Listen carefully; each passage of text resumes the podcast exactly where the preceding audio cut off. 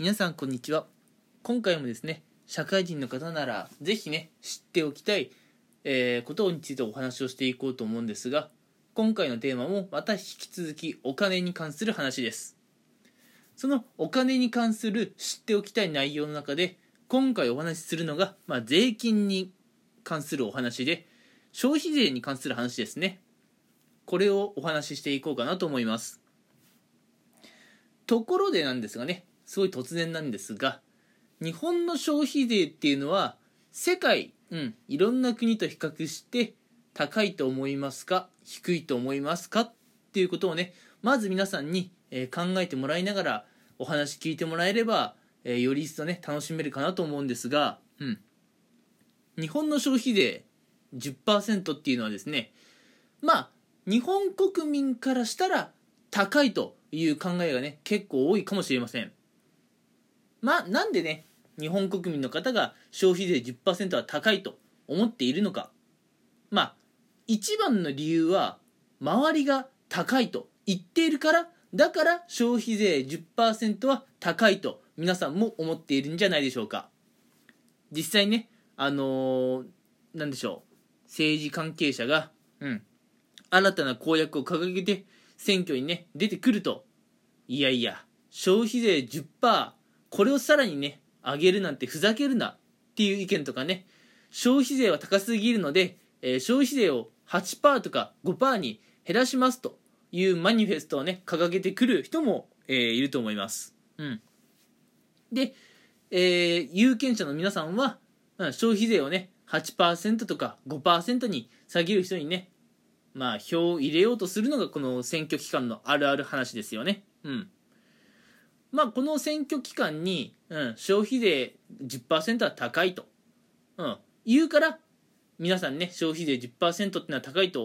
思っているかもしれませんが、うん、実はですね日本の消費税10%っていうのは世界全体で見るとさほど高くないんですね。うん、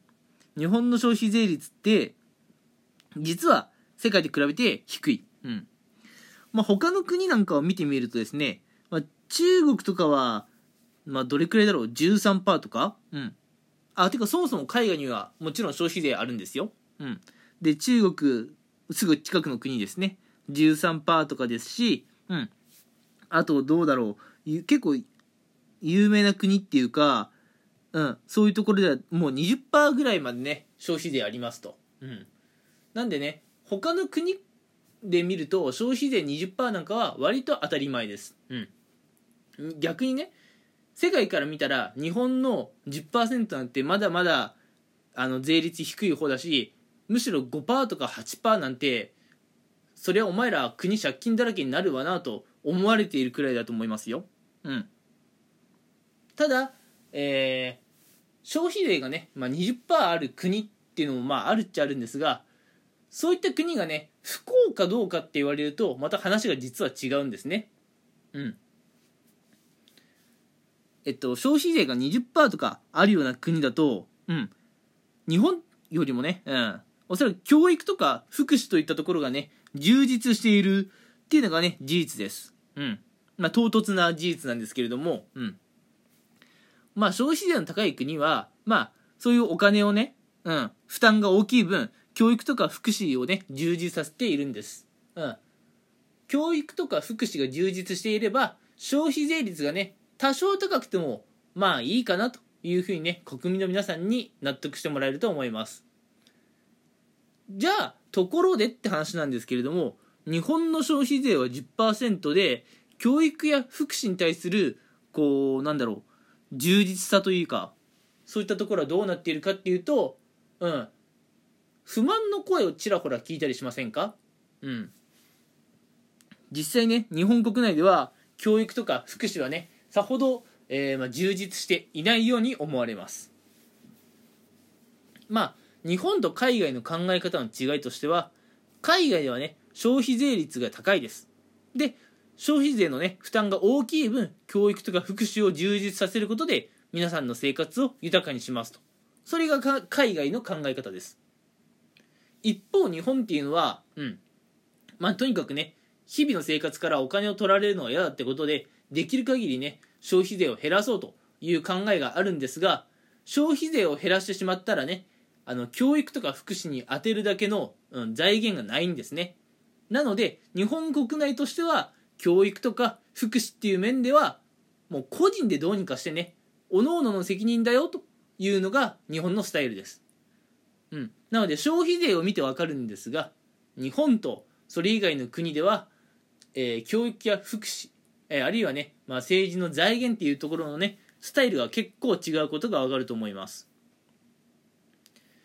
日本の消費税率がねまあ少ない。それゆえ教育とか福祉とか、うん。まあ、そういったところがねあまり充実していないっていうね話に関連してくるんですが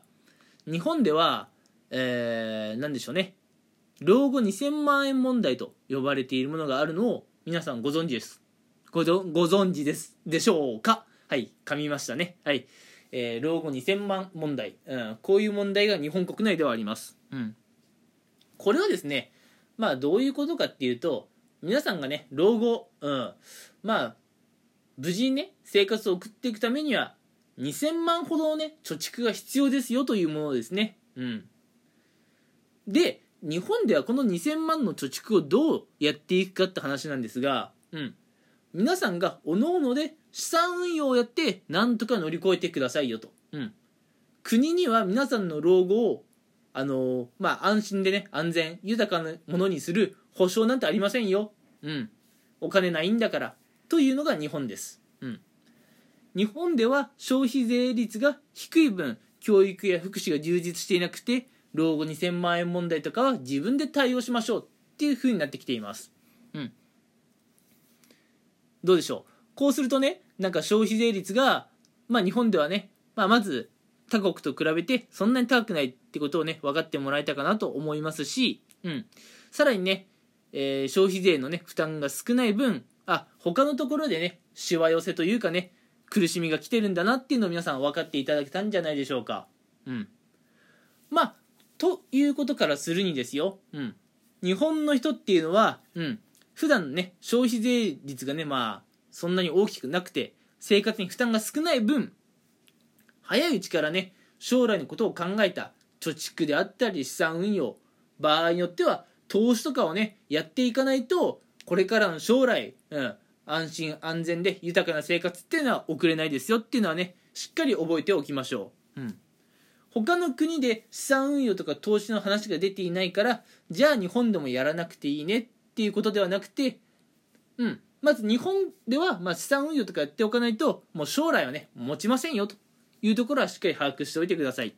うん。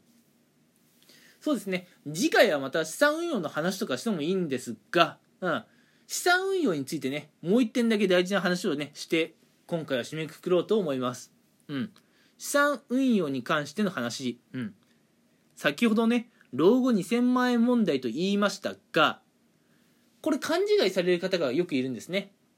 老後は2000万円あればちゃんと充実した生活が送れるんでしょと思っている方がいますいいえ違いますこの2000万っていうのは、うん、